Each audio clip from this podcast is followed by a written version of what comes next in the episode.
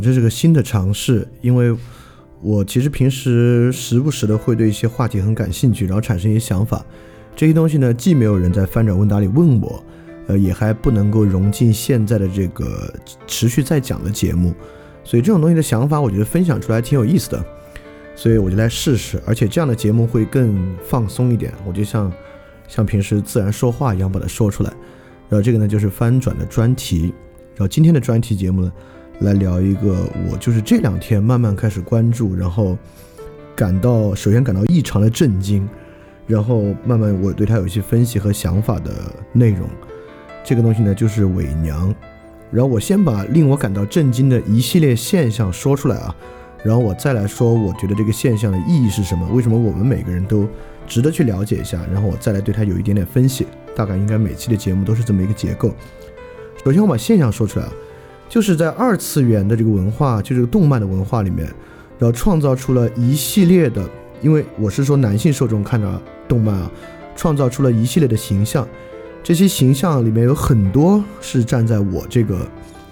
年纪比较大的一个纯直男的角度来讲比较难以理解的现象，我们一个说，刚好这个呢，也是我今天慢慢分析拾级而上的一个慢慢慢慢从浅层走向深层的一个变化。第一个呢，就是大家可能都知道的，就很多漫画里面的那种小女孩儿，就画的特别萌的那种女孩儿，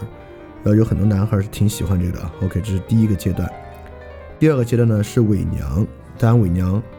我以前认为伪娘只是真的存在的在哔哩哔哩上面，就是男孩儿，然后但是化妆却穿着女孩的衣服的。后来我知道不是，很多漫画里面都有伪娘的设定，就在漫画里面画一个。穿着女孩衣服的男孩，How weird is that, right？就是有这样的设定。然后第三个，今天彻底就是在今天晚上啊，我才知道的，彻底击碎我对这个世界想象的一个，也是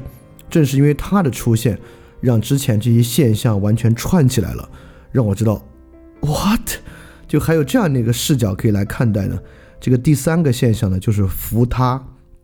名字也挺奇怪的，这个扶呢是提手旁那个扶，就是扶手扶梯的扶，她是女字旁的她。这个扶她当然只有动画作品才有啊，它是创造了一种这样的动画形象，就是雌雄同体，她是一个伪娘，except 她有女性真实的性器官。How weird is that, right？就是有这样的一种想象。好，我现在来说一下。就为什么我会对这个现象感兴趣呢？首先啊，第一，我最近才意识到这个东西有多普遍。也就是过去呢，我们从前都知道，我们从伪娘入手来看的话，我们当然都知道一种现象叫异装癖了。而且我们当然认为呢，那异装癖是一个特别特别小众的现象，对吧？就是很少数有性别认同障碍的人才会异装癖。首先，透过伪娘，我发现还第一，真的不是。这个群体数量之大，令人叹为观止。第二，是男孩喜欢伪娘，这个事情让我自己最开始有点儿就超出我的认知了。就是男孩为什么会喜欢伪娘呢？我们都认为男孩是要么同性恋，要么异性恋。如果他自己有性别认同障碍，他做伪娘，他喜欢男孩，我能理解。但男孩为什么会喜欢伪娘呢？对吧？当然。这种问题复杂所在，很多男孩就是不能喜欢伪娘，才会出现扶他这样的东西。但是，什么人会想象出一个雌雄同体的外形为女性的人去喜欢这样的女性，而不去喜欢一个真实的女性，即使是漫画角色？就是为什么要拐这么多道弯，创造出一个这这样的角色？哎，这就是我觉得这个东西值得去探索之所在。它值得探索的呢，我觉得是两方面的现象。第一方面现象就是这些东西产生的机制，为什么会有从幼齿的可爱的小女孩到伪娘到扶她的这么一个谱系吧？就这背后折射了一个特别重要的社会现象，就是现在有非常大的一部分男性对于女性本身的排斥，呃，先从头讲啊，应该是对女性本身的失望、无力感、排斥和他们。心目中亲密关系的转化和投射是这么一套关系。这是一个我觉我觉得特别值得去谈的，因为它肯定是接下来有很大一个社会现象。第二个呢，这里面折射出来的是性取向的复杂性。其实说实话，我会认为，如果我们用今天所谓 political correctness 的方式来看待性取向，就是有一部有一部分男性他们先天的喜欢女性，另外一部分男性呢他们先天的喜欢男性，我们要尊重他们。说白了，你还是在把他们当做异常看待。只是今天我们觉得我们特别有人文主义，我们要去包容、尊重这种异常。透过这个现象，我们会发现，不是性取向绝对不是非黑即白的，而且它的复杂之处不在双性恋。正是透过这个小女孩伪娘和扶她，我们才能看到性取向是一个多么复杂的连续的线性，而不是分成这样的或那样的。他从一个普通的男性，一个喜欢女性、只喜欢女性的男性，到一个只喜欢男性的男性中间，是有连续的谱系和心理动力的存在的。它绝不是我们想象的一个因为先天基因区分的原因这样或那样的一个关系。就这个复杂性，能够让我们看到整个社会建构对于人的性向的影响，以及人们怎么在这种性向之下发明出新的东西的。这是个很有意思的话题。好，我们就来讲讲这个话题啊。我虽然说这个话题有意思，但是当我最后真正我认为我理解啊，当然肯定会有喷我，这没关系。我认为理解这个群体之后呢，我其实是特别痛心的来看待这个群体的。好，我们来说这个事情的起源。在今天的年轻人之中呢，有一大部分年轻的男性，他们从小没有好的亲密关系，跟女性的亲密关系。但是说实话，我们那个年代当然有男孩从小没有好的亲密关系，这个一直以来都是相当正常的。那么这个年代不同的是什么呢？第一，不同的是在我们那个年代，比如说你小小从初中开始喜欢女孩，到高中，呃，到大学，你几次追求女孩都不是特顺利，那不顺利就不顺利了。在今天这种不顺利呢，有两个新的形态。第一，这种不顺利本身呢，在网上以群聚的、吐槽的、抱怨的方式极大的展现出来。这个展现在某种程度上呢，促使他本身自己的情绪得到了放大。也就是说，过去的人当然会跟女孩的谈恋爱啊，感情关系不顺，但是对他来讲，那是他生活中的一件事儿。但今天有网络上这种放大器的效应之后，它变成了一个大事儿。第二，过去我比如追女孩不顺利，特别痛苦，痛苦就痛苦，你脑子里面没有道理和反思，没有道理和反思。会造成什么结果？我们一会儿再说啊。我们来说是一种什么样的道理和反思？它大概是一种这样道理的反思。一旦在网上啊，我们知道网上这种言论环境有那种假罗格斯的意味，它就会出很多道理。比如说这里面很多男孩就会想，为什么追不上女孩呢？是因为比如说我长得不够帅，是因为我家里没钱，是因为各种各样的原因。这种反思呢，会变成一种社会结构性的反思，因为自己一种先天禀赋的原因啊，就追不着。或者因为啊，现在女孩都喜欢明星啊之类的各种各样的原因，在我们那会儿，这种反思性不强，在网上没有这么多东一个西一个的理论。一旦一个男孩接受这样的理论，结合他自己的生活经验，这个东西啊就会变得非常的强烈，他就会打心底里对这个事儿产生绝望。他认为，OK，我是绝无可能能够跟真实的女性建立这个亲密关系的。但是我们知道，人啊跟异性建立亲密关系的动机是如此的强烈，所以在这个时候呢，这种漫画的文化，在很大程度上填补了男性在这方面的空虚。所以我们来说第一个现象，那么最开始的漫画里面就呈现出了很多可爱的小女孩，就是有一点点恋童癖倾向的那种小女孩。为什么是小女孩呢？这个道理非常非常简单，就是她给这些男性带来的压力。不如一个同龄的女性强，她是一个比你弱得多的一个小女孩，因此同龄的女性你可能还没法追求到她，她无法欣赏你。但面对一个小女孩的时候，她会简单一些。所以最开始就是这样。因此在他们圈子里呢，有一个词汇，有一个说法，不是个词汇啊，这个说法叫“萌到尽头”。呃，是萌到尽头爱伪娘，还是萌到尽头粉伪娘？Anyway，反正就是说你要喜欢萌妹子啊，等你长大一点之后呢，你就会喜欢伪娘。True，还真是这样的。这是为什么今天在网上这么多人喜欢伪娘的原因。呃，这里面的 dynamic 这个心理的动力大概是这样的：首先说伪娘的产生，再说喜欢伪娘的男性的产生，这个里面还真是挺曲折的。你也可以发现人心是个多曲折的东西啊！就这个同性恋和性取向本身绝对不是那么简单的一个东西。那谁会变成伪娘呢？还挺简单。我们之前讲过这个荣格心理学里面，这个阿尼姆与阿尼姆斯，就人心目中的异性人格。当你无法与真实的与从一个异性身上找到这种异性人格的融合的时候，你自己就会愿意显得像一个异性人格。对女孩来讲，很多女孩会在工作中很强势啊，认为自己很理性的人啊。对男孩来讲呢，就会衍生出同性恋与异性与异装癖的现象。那么很多男孩呢，恰恰是因为这个原因，在他们到一定岁数之后呢，他们发现。他们很愿意穿裙子，很愿意打扮的像他们平时看的日漫里边的女孩儿。好，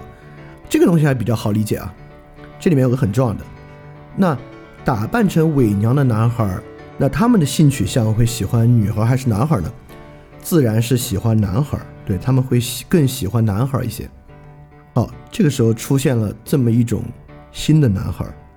他们不是一般的男同性恋。是作为同性，是作为一个男性的形象出现，他们的形象是男孩喜欢的女孩，但是跟全世界所有的女孩都不一样，因为在他们的心中啊，女孩正常女孩是不可能喜欢男孩的，是不可能喜欢他们这样的男孩的。但是现在出现了一种特别神奇的替代，替代的对象，就是出现了一种长得像他们喜欢的。女孩的男孩，但他们是喜欢男孩的，所以说他们喜欢伪娘而不是真正的女性的原因在这儿，因为他们心里已经否定了女性可能喜欢他们的可能。好，这里到进入复杂的第二层，我进一步深入发现啊，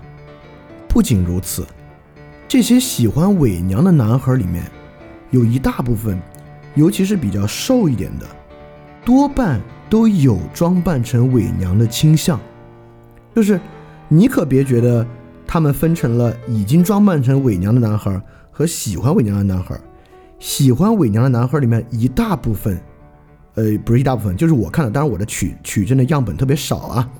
但是也没有特别少，就他们都想过，如果有可能的话，自己要装扮成女孩。这是个挺奇怪的地方，对吧？我们会认为人是非黑即白的，要么他是有异装癖的，要么他可能喜欢异装癖，也有他的心理机制。但那不会两个都是，但实际上是两个都是，这是为什么呢？这个问题啊特别特别重要，这个问题跟扶他的出现非常非常重要。我后来发现，一个男孩之所以既喜欢伪娘，也想自己成为伪娘，而创造出雌雄同体的扶他的形象，是因为在绝大，如果你是未成年的孩子，请你关掉，你别往下听了啊，这个这。往下的部分有一点少儿不宜，是因为他们在绝大多数的时候，他们都只相信在性的方面，他们只能自己满足自己，而不能从别人方面得到满足。虽然他们喜欢伪娘，但他们不是像真正的同性恋一样，他们是就是去去去找男孩，不是。对他们来讲啊，性天然的，或者在他们的决心里面永远的。都仅仅是一个自我满足的东西，在这种自我满足之中呢，他们就会呈现出两种不同的人格，一种是欣赏伪娘的人格，和自己成为伪娘的人格，在这个层面之上呢，这个 self satisfactory 的这个 circle 就运转起来了。这种 circle 运转成为一个最极端的动画形象呢，就是所谓的扶他，这种雌雄同体的一个人。这种雌雄同雌雄同体，当然伪娘可以出现在生活之中啊，扶他是仅仅能出现在幻想世界的。那扶他这个幻想形象对他们的意义何在呢？有一个很重要的意义，就是她真的是个女孩。最后我们就会发现，扶他是个多真的有一点点扭曲的一种想象啊，就是我不可能被真正的女孩认可。OK，现在出现了一种男孩，他们的外形像女孩，而且他们喜欢男孩。那么我想喜欢这样的人，但归根结底，她还不是一个真正的女性，所以我创造出，也就是扶她是从伪娘上进化出来的，而不是从女性上进化出来的。我从这么一个男孩的身上再进化出一个动画的形象，这个形象就是他是一个男孩，他穿的像一个女孩。不仅如此，他拥有女性的第二性征。所以在这个想象之中呢，他成为了一个真正的女孩，但其实他必须在伪娘的形象之上再想象出来。因此，对他们来讲呢，形成了一个很完整的想象，对吧？当然，说到这里，你应该能明白我为什么就是讲这一切之后觉得挺挺痛心的，觉得呀，就是这样的现象的出现让我自己挺不舒服的。就是这个社会已经让这一部分男孩对女性的这个挫折，呃，这些社会观念的建构，女孩会喜欢什么样的男孩和他们的生活。导致他们在自己的想象世界，在他们的精神世界中，已经开始创作出这么复杂的东西，来形成他们对于亲密关系的满足了。这是个多可怕的事情！就是，就是，就是让这种让所有那种有正常亲密关系想象的人啊，你真的没有办法去很好的理解这个整个过程是什么样的，而且这个过程是非常复杂的。因此，这个真的让能让我们知道，这个世界不是分成主流的异性恋和一些因为基因原因、先天的原因不同的同性恋，在这之中啊，有非常复杂的这种自我的性别认可和基于性别认可之上的想象。而对于这些啊，我绝对不愿意采取那种啊，反正都是都不同的，just different，所以我们对他们都要去。认可都要去尊重，但我不是说要歧视他们，是说，我认为这个问题是可以解决的。就怎么样让不管是男孩还是女孩啊，在他们更小的时候，第一可以对这个亲密关系有正确的真实的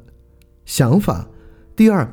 既不要受到不良的说理，就是女孩都喜欢帅哥和富二代，他们不会喜欢普通男人的，要不他们都选明星，他们现在只选明星，不会选普通人。